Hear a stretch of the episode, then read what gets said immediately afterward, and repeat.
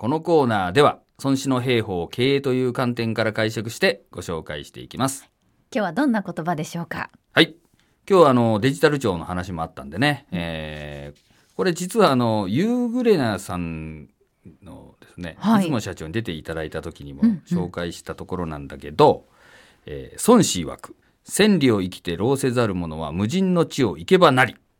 を選んでみました。これはね大変シンプルでこの誰もいないところを攻めれば、うん千里というその長い距離行ってもうん。疲れませんっていうことですよね。そう、そうなんですよね。これでもデジタル庁とどういう関係があるんですか？これやっぱりですね、あの今 DX とかとね、うんあのデジタルトランスフォーメーションなどと言われていますが、はいやっぱりこのデジタルの力を使ってですね、ビジネスモデルを変えていくということを考えると、やはりその、えー今まで人がやろうとするとできなかったことを、このデジタルの力を使ってやっていくと、まさにその無人というかね、人じゃ無理なところを、えーデジタルの力で千里を一気にね、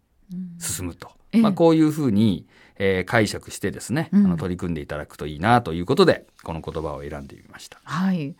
あのビジネスの目線でですねその、うん。まあ、無人っていうところ、うん。これってどういう部分なんでしょうか、まあ、例えばですね、今あのテレワークなんていう話もあるんですけども、やっぱり今まではですね、人がこう会社に来ないと仕事ができないなんて言ってたところが、テレワーク在宅でもいいよなんていう話になってるんですよね。まあ、そうすると、まあ、これはよく言われることなんですが、例えば、えーもういっそ会社に来ないわけなんだから、まあ、東京の会社でも地方のおに在住のですね、人を雇えたりうん、海外でもいいわけですよね。まあ、そういうふうにこう、今まで人が動くことを前提に考えてたらできなかったことがデジタルを使うとできるようになるといったようなこととかですね。ええあとはやっぱりですね、そのローコスト運営ができるようになりますんで、やっはいぱり今まで人が動くとどうしても採算が乗らなかったなっていうところをデジタルを使うと。うん例えば、えーさっきとは逆の発想で、例えば東京の会社がですね、地方に、あのー出出店すると。お進出しようと思った時に、えーそこで拠点を構えてですね、店なりオフィスなりを上げて、で、常駐の人を置いてみたいなことをやろうと思ったらなかなか大変なんだけど、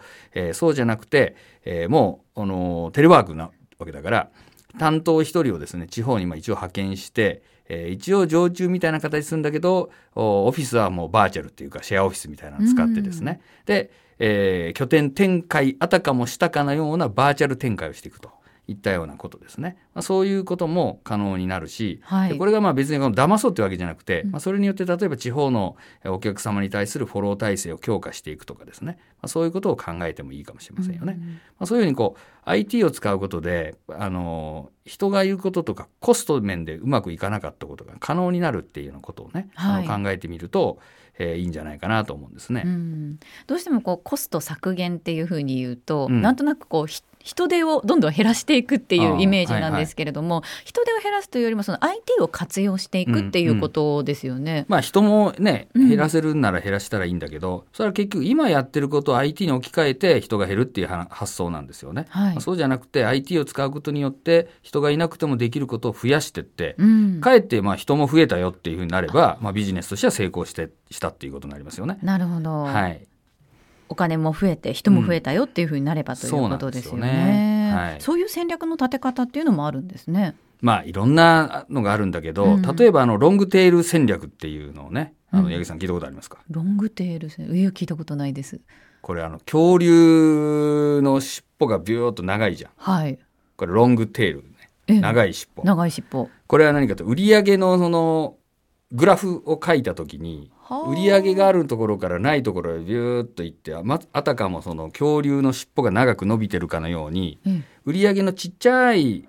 商品があるわけですよ。はい。でこの、えー売上がほとんどないようなものも扱っていくことをロングテール。って言って、これは IT 化されることで、例えば Amazon なんかがそうなんですけども、えー本を売るのに本屋さんだとスペースに鍵があるんで、うん売れ筋しか置けないんだけど、ネットだとロングテールを扱えるわけですよね。はい。えーね年に1冊しか売れませんみたいなものでもあっていいし、っていうか、まあ何年に1冊でも別に OK なわけです。ネットなんだから。っていうのがこのロングテールというものなんですね。で、これはまあもちろん基本的には大手が考える、こうロングテール全部やるっていうことなので、はい。で今度は中小ではどうかって考えたら、大手で言うとロングテールなんだけど、中小ならテールだけやるっていうね。おお、相当でもニッチってそうそう言われるやそうつですよね。例えば、ええあの一桁億の売上程度のビジネスであれば、大企業から言うとロングテールの尻尾の先っちょみたいなあのビジネスが、ええ自社で言うと数億の